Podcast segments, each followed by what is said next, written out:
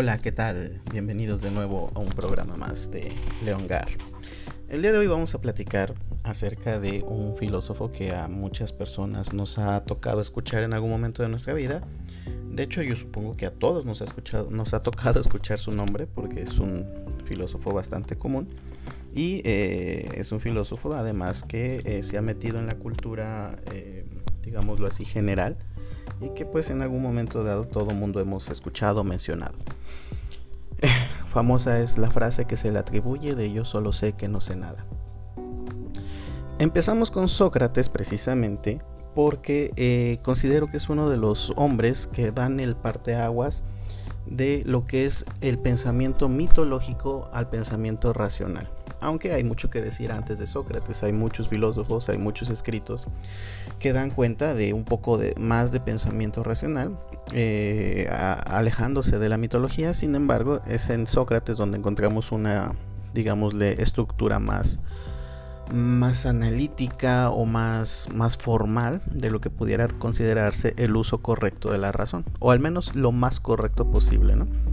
Aunque pues para quien tenga curiosidad puede leer a los presocráticos, es decir, este, filósofos que fueron antes de Sócrates y que se caracterizan por eh, dar explicaciones del mundo eh, entre lo mitológico y lo racional, no, no tan racional ni tan mitológico. En fin, ¿quién fue Sócrates? Eh, aunque como acabo de señalar, no es el primer hombre o el primer filósofo que, aparece en la historia. El primero que se reconoce se pudiera decir que es Tales de Mileto. Si es Sócrates quien comienza eh, a profundizar en cómo hay que vivir nuestra propia vida. Eh, de esta manera la filosofía se convierte en un asunto más de, de, vivencia y no de mera reflexión. Y Sócrates lleva estas cuestiones de cómo hay que vivir nuestra propia vida hasta el extremo, hasta sus últimas consecuencias. Hay una frase, como comentaba, que se le atribuye a él, que es yo solo sé que no sé nada. Aunque se le atribuye a él, este, hasta donde sabemos, nunca dijo tal cosa. Sucede un poco como con la frase esta, Dios dice ayúdate que yo te ayudaré. Esa frase en realidad, por más que la busques, jamás la vas a encontrar en la Biblia porque pues no está. O la creencia de que eh, había tres reyes magos, ¿no? En realidad la Biblia no menciona que fueran tres, ni que fueran reyes, ni mucho menos magos. En fin, pues son esas ideas que el colectivo cultural tiene dentro de su, de su bagaje, ¿no?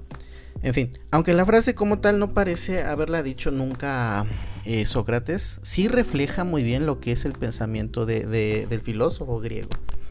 Lo más curioso aún es que Sócrates no escribió nada. No hay un escrito de él a menos que se haya encontrado o que se sepa que existiera. Eh, y eso hace difícil creer que él haya dicho pues algo eh, hacia el pie de la letra, ¿no? Decir, miren, en, este escrito está el texto de Sócrates, ¿no? Pero pues no. Sabemos de él, de su existencia, de sus obras, de su fama, por los textos que escribió su discípulo Platón, uno de los famosos, o el más famoso quizás. Eh, Genofonte también habló de, él, eh, incluso tiene un texto, uno de los dos textos que existen a, favor de Sócrates para defenderlo, vaya, de las acusaciones que se le hacían. La otra se le llama Apología, la otra Apología es de Platón. Eh, también sabemos de la existencia de Sócrates por boca de Aristófanes, quien fuera un dramaturgo, es decir, un autor de, obras de teatro, ya fuera de, drama o de comedia o de lo que fuera pero a este último, a, este Aristófanes no se le da mucho crédito porque eh, al ser dramaturgo, pues no tiende a ser muy, muy, mm, ¿cómo decirlo? Muy, muy, muy objetivo en la narración de sus personajes. Hay mucha ficción ahí. Incluso acusa a Sócrates de sofista, asunto que pues muy difícilmente uno pudiera aceptar eh, en ese término.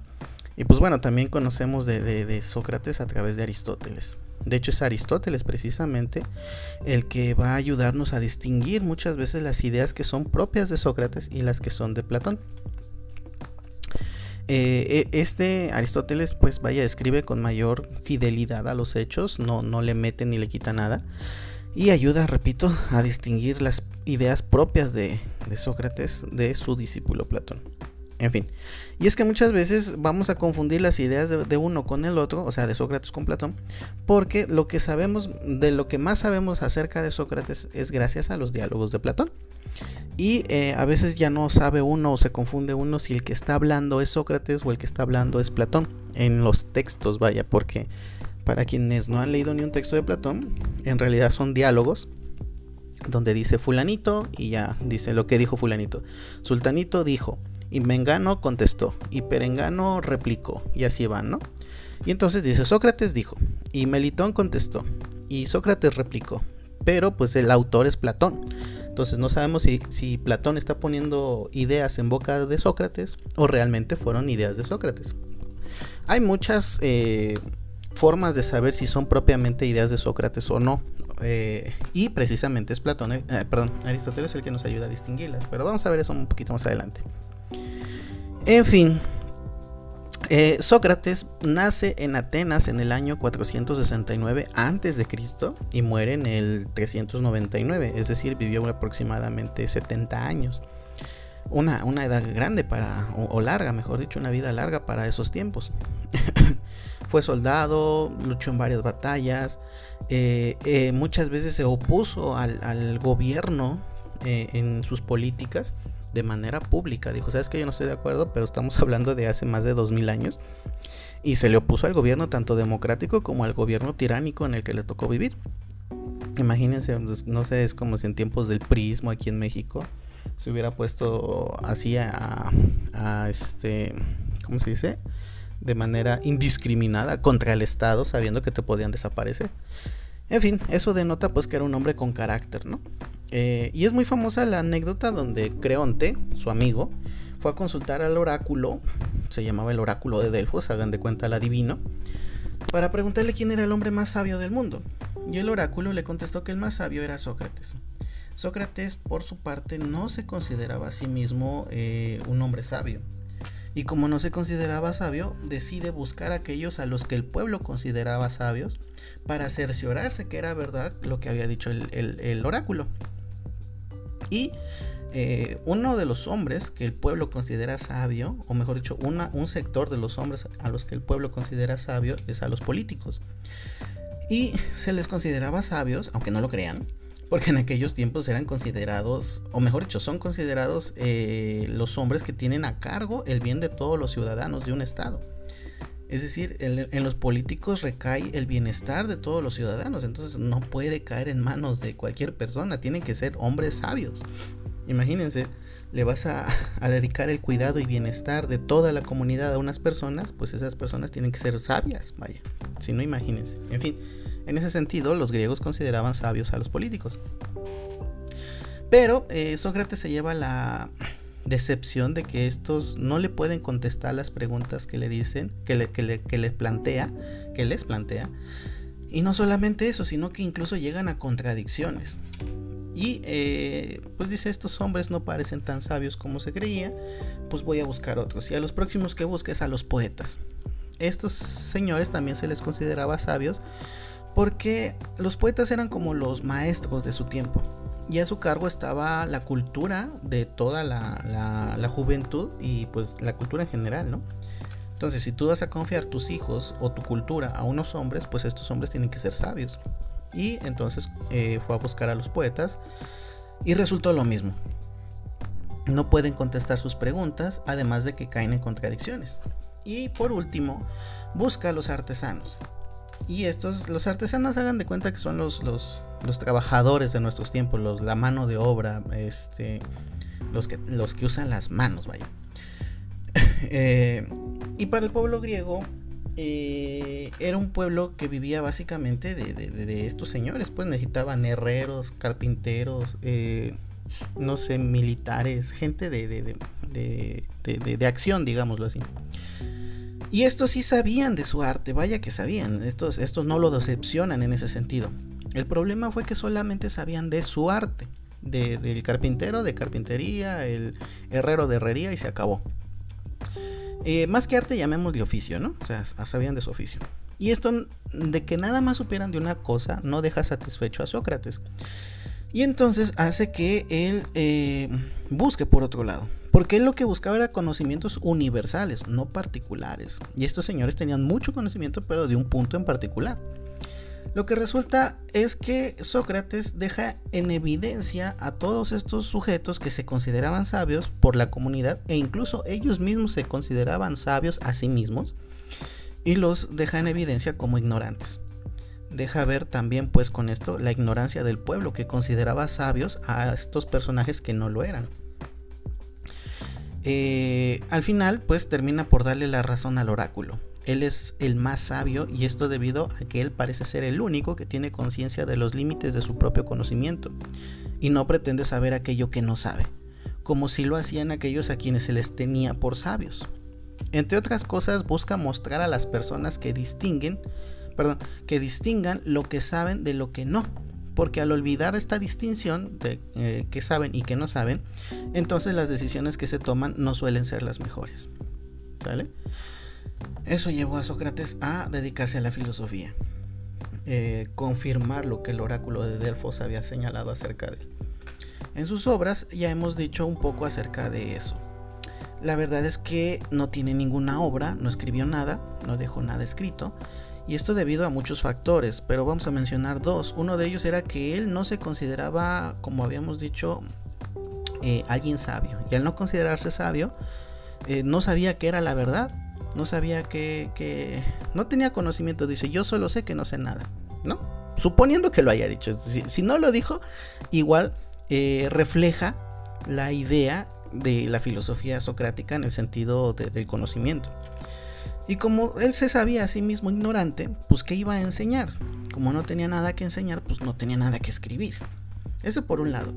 Y por otro, eh, él confiaba o él quería que la gente por sí misma produjera sus ideas, que la gente pensara, reflexionara, analizara. Y para eso eh, la escritura no ayudaba mucho. Es más, la escritura era contraproducente, hacía que las personas perdieran, eh, eh, fueran más perezosas, vaya, no perdieran nada, fueran más perezosas porque pudieran pensar, bueno, pues ahí está escrito, luego lo leo, ¿no? Y no prestan atención. Pero si saben que no va a haber nada escrito que después van a poder consultar, pues tienen que poner toda la atención del mundo en el momento en el que se está tratando la, cosa, el asunto. ¿Sale? Por eso quizás lo más probable es que no haya escrito nada. En cuestión del método de Sócrates, su método se le va a llamar eh, mayéutica y ese método lo, señala muy bien en un texto de, Platón que se llama el Teeteto. Eh, aunque en realidad es Sócrates el que le, perdón, este Platón el que le pone eh, método socrático. Sócrates no dice a sí mismo, es mi, método se llama este mayéutico. Eh, ese nombre se lo pone Platón. Y este método se va a estructurar en dos, dos etapas, digámoslo así. La primera etapa es como confrontativa. En la primera etapa le va a mostrar a su rival, por decirlo de alguna forma, cuáles son los presupuestos que tiene, cuál es el conocimiento que piensa que tiene por decirlo de alguna manera, manera, va a poner las cartas sobre la mesa. Y en una segunda etapa, que le vamos a llamar constructiva, eh, le va, a ir el maestro, en este caso Sócrates, va a ir de la mano con su interlocutor o con su rival, paso a paso, pregunta tras pregunta, para mostrarle que estaba equivocado en lo que creía y en la medida que desecha aquello que estaba mal, se queda lo que está bien. Van descubriendo una verdad, digámoslo así. Sócrates en su método llama, eh, perdón, lo llama mayéutica porque ayuda a las almas a parir ideas. Hay que recordar que mayéutica es una palabra griega que se traduce al español como técnica de asistir en los partos. Se compara a sí mismo con su mamá. ¿Por qué? Porque la mamá de Sócrates era una, una partera. Eh, estas personas que ayudan a, las mujeres a, dar a luz Solo que él no ayuda a parir a los cuerpos, sino que ayuda a parir verdades del alma. También señala lo que ya hemos comentado anteriormente, eh, que él eh, busca, mejor dicho, no tiene la verdad, sino que ayuda a ir encontrando la verdad con la persona que, eh, con la que está platicando, ¿no? Entre los dos, entre pregunta y pregunta y en el diálogo va, va surgiendo la verdad, pero él no la lleva. Por otro lado, eh, él se considera estéril. siguiendo esta analogía, vaya. Su objetivo es ayudar a los demás a dar a luz a una verdad, pero él no trae la verdad. Por esto, a diferencia de los sofistas, los sofistas son estos que engañaban a la gente para, según, enseñarles algo que ni ellos mismos sabían. Sócrates no va a adoctrinar, sino que junto con su interlocutor va de a poco, poco a poquito, va indagando hasta que tanto su interlocutor como él se convencen de que han llegado a una verdad. Y aunque el método en propiedad inicia con una cosa que le va a llamar ironía socrática, que consiste en simular ignorancia sobre el tema que se va a tratar, ensalzando al otro, diciéndole, oh gran Carlos, es un ejemplo, oh gran Carlos, tú eres un gran sabio de estos temas, ¿verdad? No, pues sí. Pues fíjate que yo no sé nada, pero quiero saber y por eso quiero que tú me enseñes, porque tú eres el mejor en estos temas. Y Carlos bien, bien engreído, ah, no, pues tienes razón, Sócrates, yo, yo soy el mejor, has hecho bien en recurrir a mí, ¿no? Y esa es la ironía socrática que comienza fingiendo ignorancia y ensalzando al otro. Y posteriormente viene la mayéutica, que pregunta tras pregunta le va enseñando al otro que en realidad no sabe lo que creía saber. Y en fin, en el fondo este método tiene un objetivo en, mente, que es refutar a los sofistas. Con su método busca mostrarles que en realidad no saben lo que dicen saber. Y lo que es peor, que andan por el mundo enseñando y cobrando por esas enseñanzas. Están cobrando por algo que no saben ni ellos mismos si es verdad o no es verdad. O, es más, a lo mejor saben que no es verdad y aún así lo enseñan. En fin, los temas que toca son variados. Este, Sócrates aborda la realidad en su conjunto, le interesa la vida humana en general y obviamente sus temas van a girar en torno a ello. En los diálogos de Platón nos, podemos percatar eh, que las conversaciones de Sócrates eh, giran en torno a la piedad, la justicia, la belleza, el bien, la felicidad, etc aunque habría que decirse que el conocimiento de estos temas no tenía un afán precisamente contemplativo ni especulativo, sino que el fin que buscaba era precisamente moral. Eh, lo que le interesaba era la ética de las personas. Y esto me lleva precisamente al siguiente apartado, que es la ética socrática, que es una ética muy bonita. Eh, en ella, Sócrates pone especial cuidado en mostrar que el comportamiento humano eh, positivo, digámoslo así, es gracias al conocimiento. Y si se porta mal, no es porque sea una mala persona, realmente es porque desconoce que está haciendo el mal, es por ignorancia. Eh, de hecho, le pide a, en algún diálogo, le pide a, ahí no recuerdo el nombre del personaje, le dice, este, no seas malo y sácame de esta enfermedad que es mi ignorancia. Él consideraba la ignorancia una enfermedad, una enfermedad del alma. En fin, eh, hay que tener especial cuidado cuando hablamos de, de, ética en estos casos porque a veces se confunden las ideas propias de Sócrates con las de Platón. Sin embargo, los primeros diálogos de Platón como pueden ser un buen criterio para pensar que se tratan de las ideas de Sócrates. ¿Por qué? Porque pues Platón está con sus primeros diálogos y son ideas que son de otro y ya poco a poco va madurando sus propias ideas y en los escritos ya de juventud o de madurez pues ya se ven más claramente las ideas platónicas, mientras que en los de juven, perdón, los, los, los de juventud, perdón, este pues se ve más la idea de su maestro Sócrates. En fin, Platón, se irá separando poco a poco de estas ideas socráticas para formar su propio corpus filosófico. Entonces, los, primeros escritos, los escritos más tempranos de Platón, son los que nos pueden dar cuenta de, la, filosofía socrática, ¿no? Es un buen criterio, vaya. En fin, Sócrates podríamos decir que es el pionero de lo que eventualmente vendrá a perfeccionar, vendrán a perfeccionar los helenos. Los helenos son, ah, es un periodo histórico y geográfico, eh, surgido después de la muerte de Alejandro Magno. Una vez que Alejandro Magno muere, su imperio se divide. Hay grandes guerras, hay, grande, hay hambre, hay hambruna porque no, no hay estabilidad política.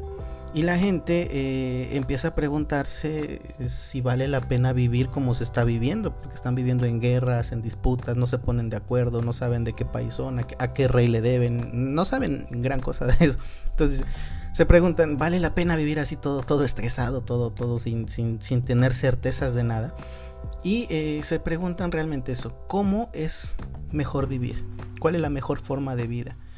Eh, para Sócrates es precisamente esta parte de la filosofía o sea, la ética, eh, la que más le va a interesar, aparentemente. Bueno, para allá vamos. Eh, ay, perdón. y esta, esta famosa ética, muchos filósofos se han preocupado por ella, entre ellos Spinoza, este, el mismo Aristóteles, Kant, ¿no? Eh, y se vendrá, bueno, de hecho la, ética socrática Kant la va a venir a reformular un poquito hasta, pero pues 1500 años después, haciéndose la pregunta, pues, ¿no? ¿Cómo debo de vivir? Dicho de otra manera, ¿de qué forma vale la pena vivir de tal manera que al final de nuestros días podamos decir sin reparos, fue una buena vida la que viví? ¿Qué tipo de persona vale la pena ser? En fin, pecando un poco de, ser reduccionista, podríamos colocar la ética socrática en la siguiente oración. Realizar injusticias es malo y vergonzoso.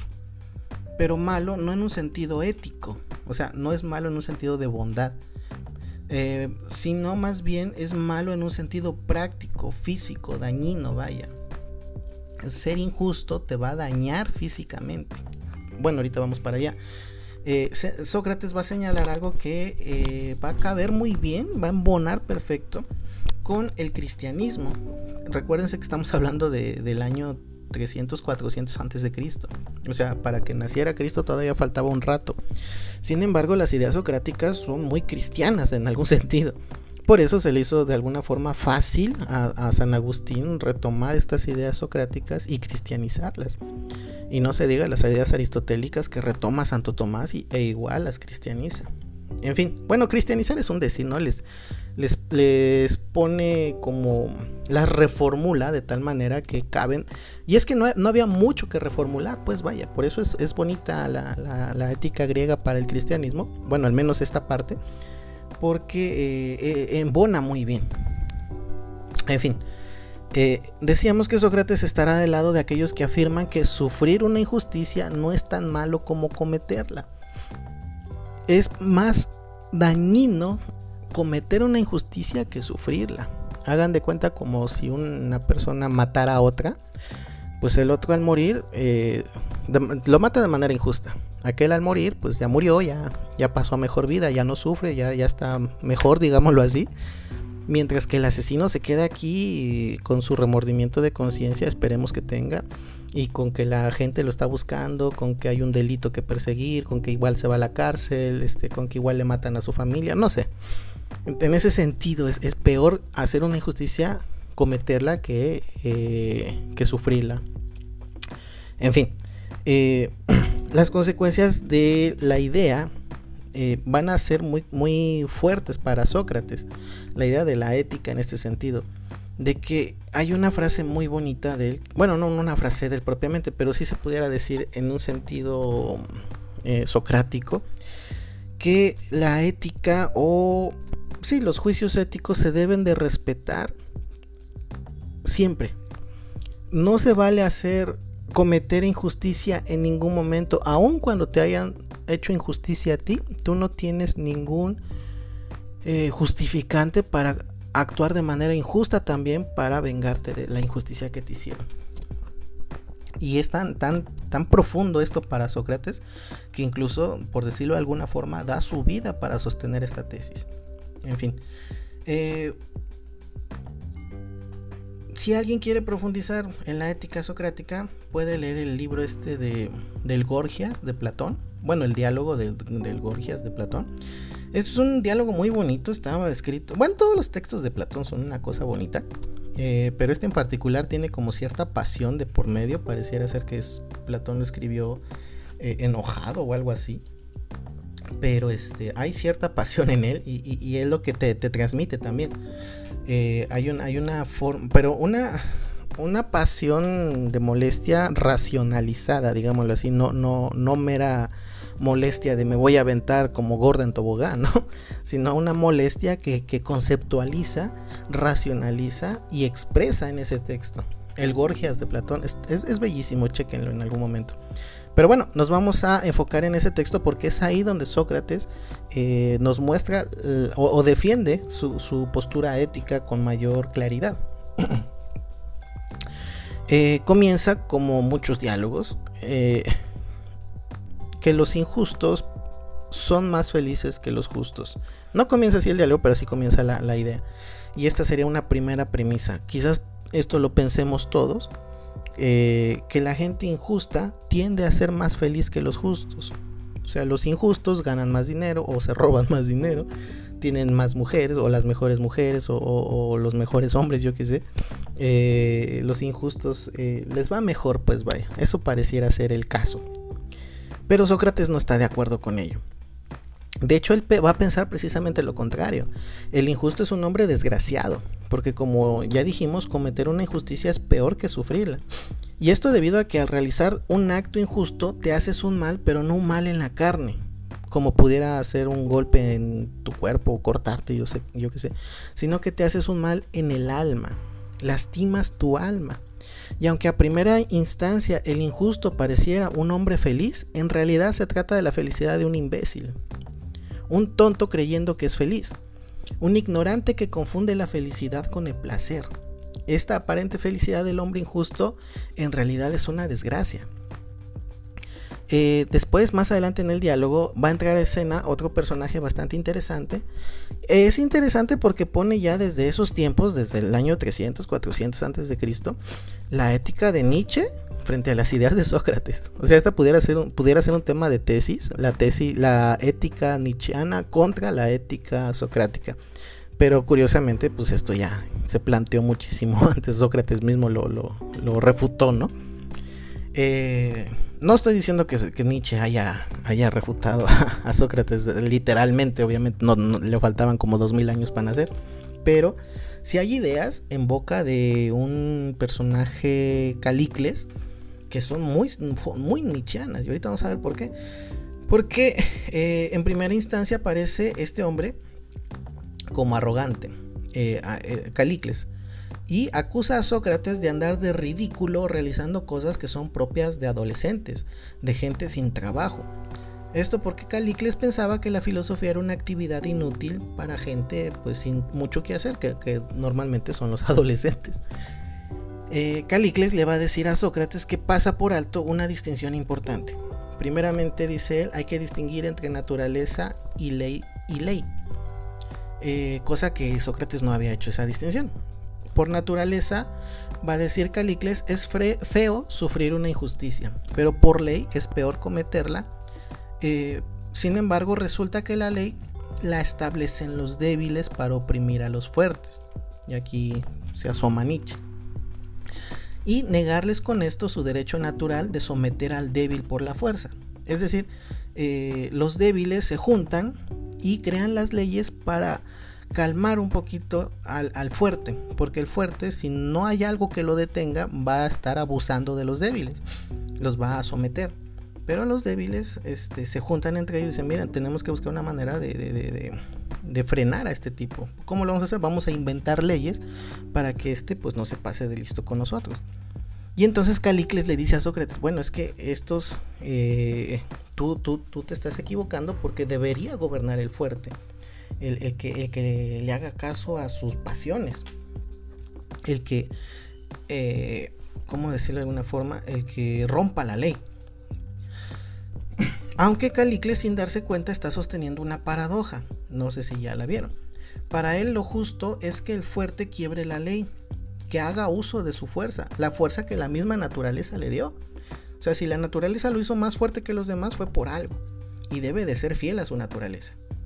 Eh, pero los débiles no le han permitido ejercer esa fuerza por sus leyes. Sin embargo, Sócrates le va a mostrar a Calicles eh, algo bien interesante, que si los débiles, como los llama, pudieron someter a los fuertes a base de leyes, es porque en realidad no son tan débiles, ni aquellos son tan fuertes. Es más, si la idea es que gobierne el más fuerte, parece que así está sucediendo. O sea, están gobernando los más fuertes. Los débiles, al lograr someter a los fuertes con las leyes, resultan ser más fuertes que los fuertes. Eso es genial.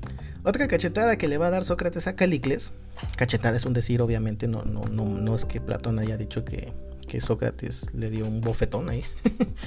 es cuando Sócrates le pide a Calicles que le diga quiénes a su parecer son los más fuertes. Eh, y Calicles le responde que son aquellos que son capaces de dar, rienda suelta a sus pasiones. Aquí está Nietzsche otra vez. Y eh, ¿por qué cree Calicles eso? Porque dice, bueno, los hombres se, contienen, los hombres se, se, reprimen muchas cosas. Eh, porque quieren quedar bien con el otro, quieren que en su momento los otros le ayuden y si se porta mal los demás no le van a ayudar, se va a ver solo, se va a ver aislado y entonces es un ser débil en ese sentido porque este, le da miedo sacar su, naturaleza, digámoslo así. Entonces un verdadero hombre fuerte es aquel eh, que saca sus pasiones, que, que le da rienda suelta a estas.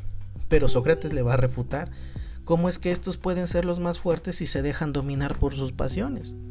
O sea, un hombre fuerte no, no, se dejaría llevar por, por, esta, por esta situación interna, ¿no? En fin, Sócrates a partir de aquí va a clasificar a los placeres en aquellos que son mejor al hombre y otros que no le hacen tanto bien. Los placeres, por decirlo de alguna forma, eh, malos, son aquellos que se siguen de ser injusto, y aunque pareciera no ser así, dado que vemos que los injustos son comúnmente los que consiguen más dineros, más, más bienes, como ya habíamos señalado, como que les va mejor, Sócrates va a refutar esto de que las injusticias no dejan huellas en el cuerpo sino en el alma. Van a empobrecer el alma, la achican, vaya, la hacen fea. Y aquí Sócrates va a dar vida a la famosa doctrina de la calocagatía, así se llama en griego, calocagatía, que no es más que identificar lo bello con lo bueno. Es un alma que se inclina por lo justo, por lo bueno. Si es bueno es bello, si es bello es bueno. Calicles sostenía que hacer el mal era signo de belleza porque mostraba un alma grande y poderosa. Sócrates, por otro lado, sostenía que hacer el mal envilecía el alma, o sea, la hacía fea. Obviamente esa fealdad es, es interna, es, es en el alma. Y aquí va a dar un brinco muy raro. Este, bueno, no raro, se entiende en su, en, su, en su filosofía. Que no me va a dar tiempo a hablar aquí de ello. Pero una vez que muere el hombre para Sócrates, el alma va a mostrar su verdadera forma. Y el alma del injusto mostrará su real apariencia de fealdad. Con todas sus cicatrices y llagas marcadas por las obras injustas que cometió en vida. Y el alma justa, obviamente lo contrario, va a brillar y se va a ver bonita porque pues, fue justa. Eh, pues no sé si le suena a cristianismo. Pero repito, todo esto 300, 400 años antes de Cristo. Y Sócrates va a pensar esta situación porque, repito, para él el conocimiento eh, es, es como la cura de una enfermedad que es la ignorancia. Conforme más razonamos, conforme más pensamos, conforme más profundizamos, más conocimiento vamos teniendo y más vamos aliviando el alma se va haciendo menos pesada, digámoslo así, al cuerpo, se va separando poco a poco al cuerpo y mientras más ligera está, más se separa de este. El cuerpo es más secundario y más se va dando cuenta que pareciera ser una prisión, el cuerpo parece una prisión del alma. Por eso cuando muere uno, eh, el alma termina por romper ese último eslabón de la cadena y se separa totalmente del cuerpo y es libre, por fin. En fin. Eh, todo esto pues nos lleva a la muerte.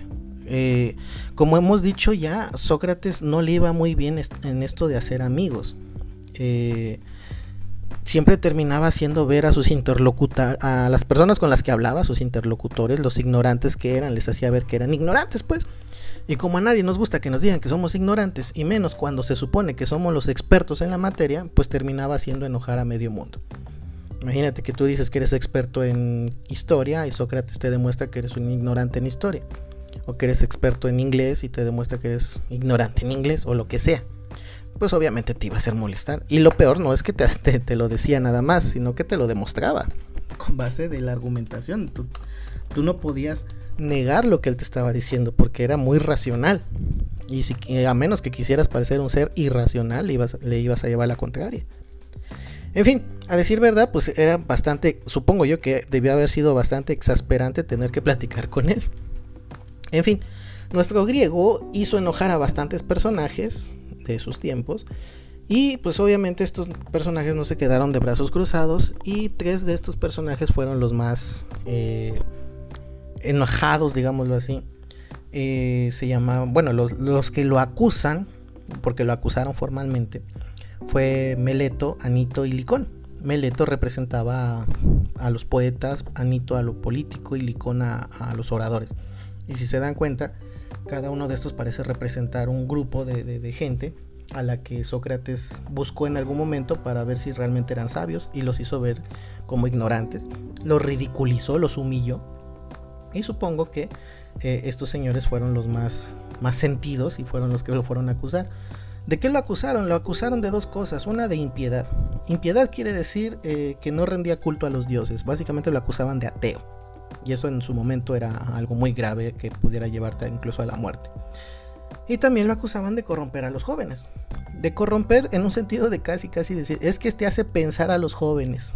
O sea, eso es muy gracioso, ¿no?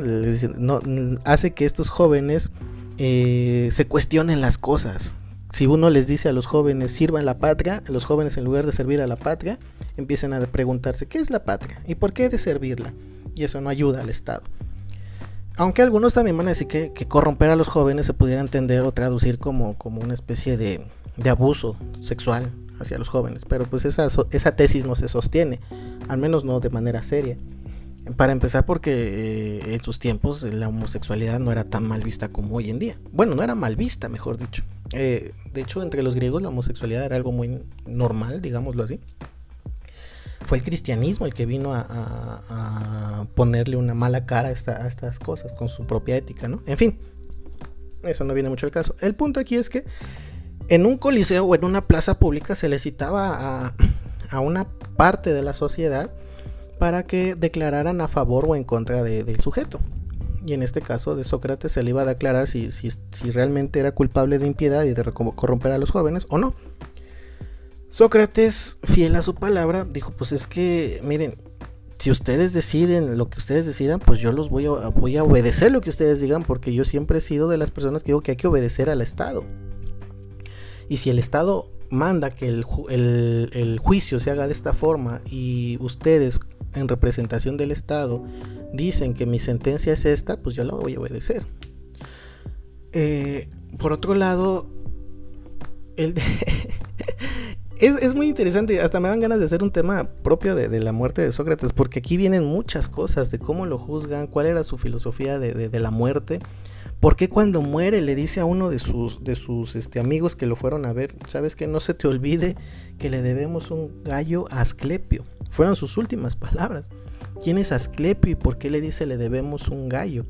¿Qué, qué motivos hay de fondo? Imagínense, tú eres un gran genio, un gran hombre de, de razonamiento y tus últimas palabras son le debemos un gallo a Asclepio. Eh, ¿Por qué no se defendió? No, básicamente no se defendió, se dejó, se dejó sentenciar a muerte. Y lo que es peor aún, sus amigos le habían conseguido un caballo y una noche antes de su ejecución, porque lo mataron, lo, condenaron a beber un veneno llamado cicuta. Le dicen, ¿sabes qué, Sócrates? Ya le pagamos al velador, se va a hacer de la vista gorda. Aquí afuera hay un caballo, agárralo y que te vaya bien. Y Sócrates dijo, no, no voy a rehuir a mi responsabilidad. La ley, la justicia se tiene que obedecer siempre, no solamente cuando me conviene. Aun cuando esta pues esté siendo injusta conmigo. Y es lo que decíamos hace rato. No se vale hacer injusticia aun cuando hayan o estén haciendo injusticia conmigo. Pues bueno, me pasé por 10 minutos de lo que normalmente me paso. Si les gustó, escriban por ahí. Si quieren que hagamos un capítulo sobre la muerte de Sócrates. Eh, y si no, eh, pues de todas maneras, díganme algo. en fin, pues muchas gracias. Este fue Sócrates en 39 minutos, casi 40. Nos vemos el próximo capítulo. Bye.